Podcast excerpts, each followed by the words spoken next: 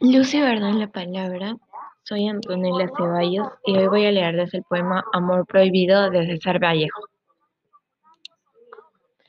Sube centellante de labios y de por tus venas subo como un can herido, que busca el refugio de blandas aceras. Amor, en el mundo tú eres un pecado. Mi beso en la punta chispeante del cuerno del diablo.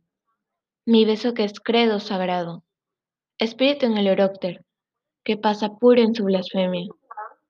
El corazón que engendra el cerebro, que pasa hacia el tuyo por mi barrio triste.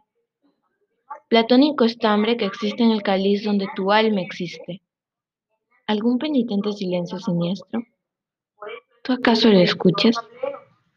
Inocente flor, y saber que donde no hay un Padre nuestro, el amor es un Cristo pecador. Muchas gracias. Espero que les haya gustado.